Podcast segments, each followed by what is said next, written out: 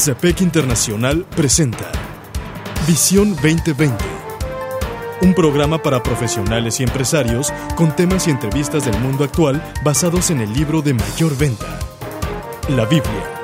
Esto es Visión 2020. Iniciamos.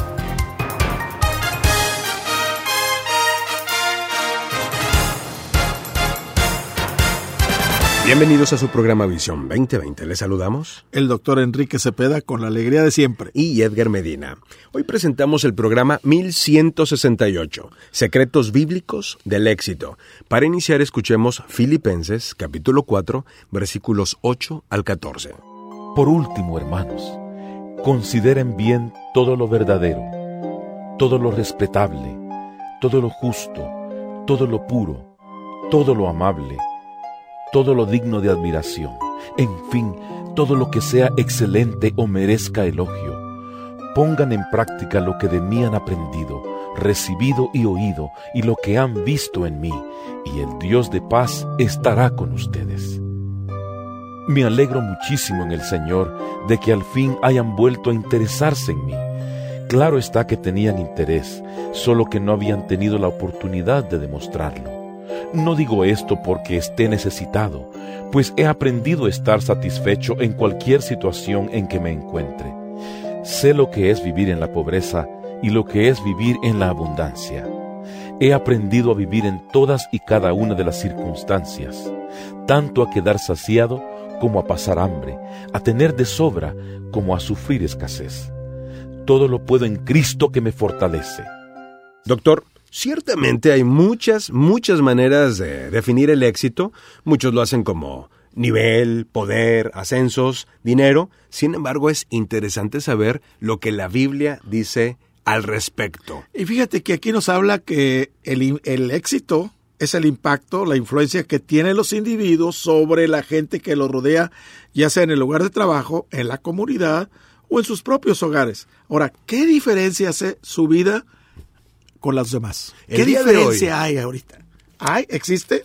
El día de hoy vamos a tratar este valiosísimo tema basados en un artículo que escribe Rick Warren, el autor de Una vida con propósito, para las series de Maná, de, lunes, en donde él habla acerca de secretos bíblicos acerca del éxito. Y esto es importante porque nos dice él, mirando la historia, Así como espiritualmente, pocas personas han hecho tanto de un impacto con sus vidas como lo hizo el apóstol Pablo. Cuya vida y escritos se presentan en el Nuevo Testamento, eh, o sea, en la Biblia. Al final de su vida, Pablo fue fundamental para la difusión de la fe cristiana en todo el imperio romano.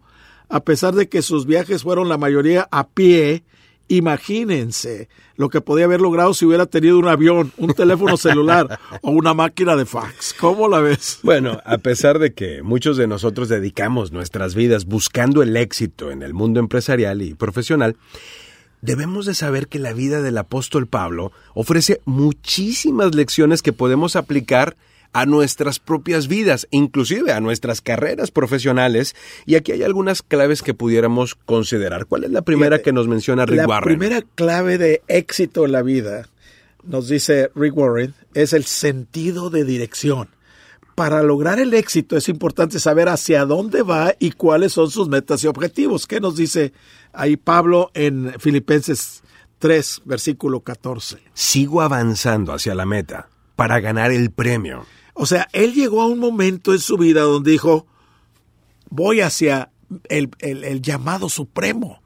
O sea, todavía no lo he logrado, pero voy para allá. Él sabía cuál era ese llamado supremo. Sí, él sabía dónde iba. Y no solamente Pablo lo sabía, sino que además sus seguidores lo sabían. Exacto. Algo que yo veo con, con mucha frecuencia dentro de las empresas es que el objetivo no es claro. No. Es algo básico, todo el mundo sabemos que debemos de tener un objetivo, pero pongo una dinámica, no la explicaré aquí con detalle, pero a través de esa dinámica queda corroborado que en un equipo de trabajo de 10 o de 20 personas de pronto tenemos 10 o 20 objetivos. Así es. Terrible. Claro que si no sabemos para dónde vamos, pues cómo vamos a llegar. Fíjate, el director de la universidad donde yo estoy trabajando acaba de ponerse una meta. Ok. Siete mil estudiantes para el, año 2025. Impresionante, o sea, Él puso cinco mil para el 2020. pues ahora ya lo, ya lo, ya lo alargó. Sí, claro. Se extendió. mil personas para el año 2025. O sea, está clara la meta. Usted la sabe, por ejemplo. Yo la sé, todo el mundo la sabe. Todo el mundo la sabe. Nos juntó a todo el mundo y dice, esta es nuestra meta y para allá vamos. Claro. Obviamente, para llegar a esa meta hay que hacer muchas cosas. Exacto. Pero si él tuviera en su mente, claro, que hay que llegar a siete mil y solo él lo sabe, no, pues, pues la gente va no a llegar ni a la esquina. Claro. Van a, a lo mejor van a tener, por decir algo, tres mil y la gente va a estar conforme porque no saben que la meta es siete mil. Lo triple. Eh, lo que encontramos en Pablo es que él tenía una meta clara y esa meta era absolutamente medible, al grado que él decía, todavía no le ha alcanzado. Así es, así es. Estoy avanzando hacia Pero él avanzó a pesar de que estaba en la cárcel, ¿eh? Sí. Y a, y a, pesar de que seis meses después le cortaron la cabeza, pero él seguía hacia la meta. Porque su meta no tenía que ver ni con un lugar geográfico, ni con un cargo en una empresa, ni con una situación dentro de la iglesia sino de cumplir el propósito de Dios en su vida. El, el, propósito de Dios era tan claro que cuando él estaba libre lo hacía y cuando estaba preso lo hacía.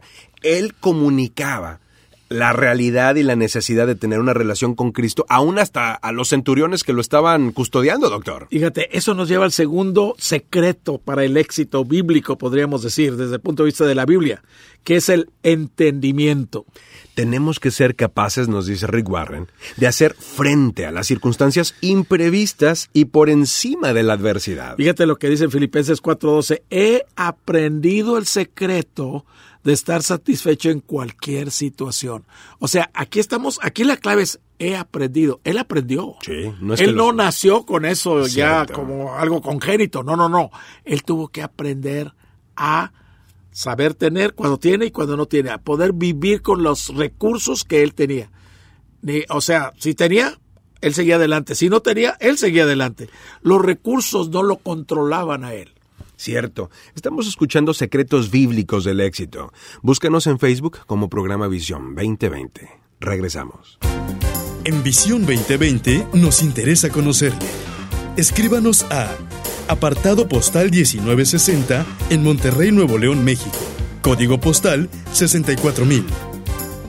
Si nos quiere escribir por correo electrónico, la dirección es todo seguido y en minúsculas Visión 2020 Internacional arroba msn.com.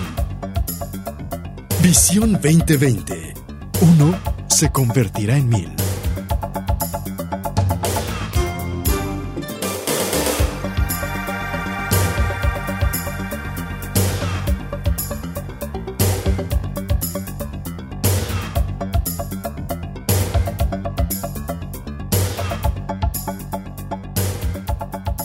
Doctor, aquellos que nos están escuchando, si desean integrarse a un grupo del Comité de Profesionales y Empresarios Cristianos, o si desean iniciar un grupo en su ciudad, pónganse en contacto con nosotros a través del correo visión 2020 internacional arroba msn quienes deseen volver a escuchar este programa lo pueden encontrar en nuestro canal de YouTube con el número 1168 y el título Secretos Bíblicos del Éxito. Hemos visto que uno de los secretos bíblicos en la vida y en la trayectoria del apóstol Pablo es, número uno, un sentido de dirección. Él sabía para dónde iba. Número dos, un entendimiento, una capacidad de estar satisfecho con lo que tenía.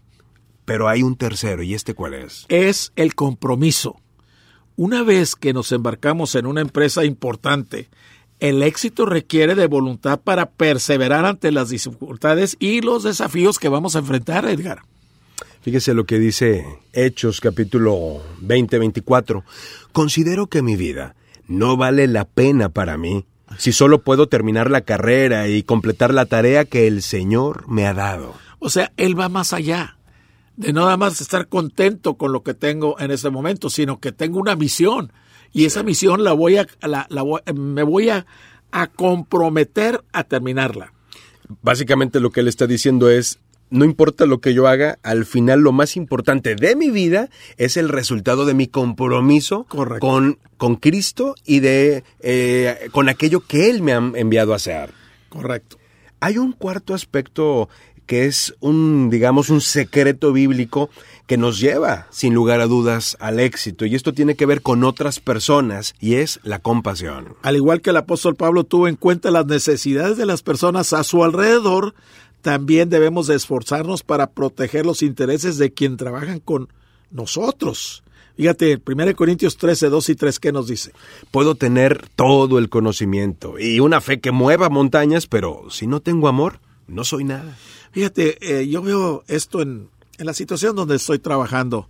El, el, el, gerente general, el director general de la empresa, no solo nos dice, vamos hacia esta meta, pero señores, aquí está este, este premio, este regalo mm. que, la, que la universidad va a hacer para motivarlos a que me ayuden a alcanzar esa meta. Es decir, si se logra, está esto. No, y mientras se logra, ah, vamos a apoyarlos. O sea, no nada más le voy a poner la meta, también les voy a ayudar para que eh, darles recursos para que alcancemos esa meta. Ok, o sea, es al final del día un, un incentivo y, y, y, es muy interesante cuando en las empresas vemos que las personas son tratadas como personas, sus resultados son increíbles. Y la gente con gusto lo hace, porque se da cuenta que se le aprecia y se le valora. Acá nos dice el apóstol Pablo, si yo hago mil cosas y no tengo amor, pues, soy como ruido, soy como metal que resuena. y muchas veces hacemos que las personas cuando son tratadas como objetos, como recursos, yo le digo a, a la gente en las empresas, ¿Quieres saber qué es un recurso? La silla en la que estás sentada, la mesa, la computadora, ese es un recurso. Tú eres una persona. Esta mesa en cinco años no vale nada, tú vas a valer mucho más. Exacto, exacto. Y ver, valorar a la gente, o, sea, esa, ese aspecto de tener compasión, empatía con las personas y valorarlas, la gente se motiva. A mí me encanta lo que dice este hombre, que es, digamos, el gurú del tema del, del servicio al, al cliente, Horst Schulze, él dice, el principio del servicio al cliente es amar al cliente. Así es. O sea, si lo amas, pues vas a darle lo mejor. Exacto. Esa compasión en realidad finalmente se traduce en buenos dividendos para la empresa. Correcto.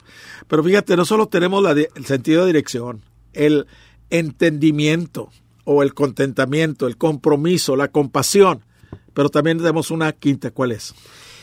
Fe entusiasta. Muy bueno, ¿eh? Bueno, los líderes de éxito creen firmemente en su misión y su entusiasmo es contagioso. Fíjate, Filipenses 4 te dice, tengo la fuerza para todas las cosas en Cristo que me fortalece. Estoy listo para cualquier cosa por medio de aquel que infunde la fuerza interior en mí. O sea, en otras palabras, yo voy a poder hacerlo, no por mis fuerzas, no por mi inteligencia, no por mi conocimiento, sino porque Dios, a través de Jesucristo, me da el poder para hacerlo. Si Él verdaderamente lo cree, bueno, lo va a demostrar con sus hechos. Exacto. Pero si verdaderamente no lo cree, lo va a demostrar con sus hechos. También. Esa es la sí. realidad. Cuando una persona recibe una misión de Dios y cree en ella, empeña en ella su vida. Fíjate, una de las cosas que me ha motivado en el trabajo, ya, ya, ya tengo 11 años con ese trabajo, es increíble, es la confianza que el, el, mis autoridades me han puesto. Sí, sí, sí. Una confianza completa, una confianza de, de amor, de comprensión, de ayuda, y eso me ha motivado. Sin duda. Y para mí el trabajo no es una carga. No es, un, un gozo. Es una, un privilegio estar ahí. Y además una oportunidad de bendecir a otros. Ah, esa, eh, por eso. O sea, va más allá de las cuatro paredes de tu oficina. Y el fruto es un sentido de realización increíble. Y por eso, Edgar, podemos decir que lo voy a poder hacer todo, no por mis fuerzas, no por mis conocimientos, porque Dios es el que me da la fuerza y el poder para hacerlo. Y recordemos que uno se convertirá en mil. Hasta la próxima. El Comité de Profesionales y Empresarios Cristianos presentó su programa Visión 2020. Hombres y mujeres buscando la voluntad de Dios en el mundo empresarial. Escuche nuestro próximo programa a la misma hora en esta estación. Visión 2020. Uno se convertirá en mil.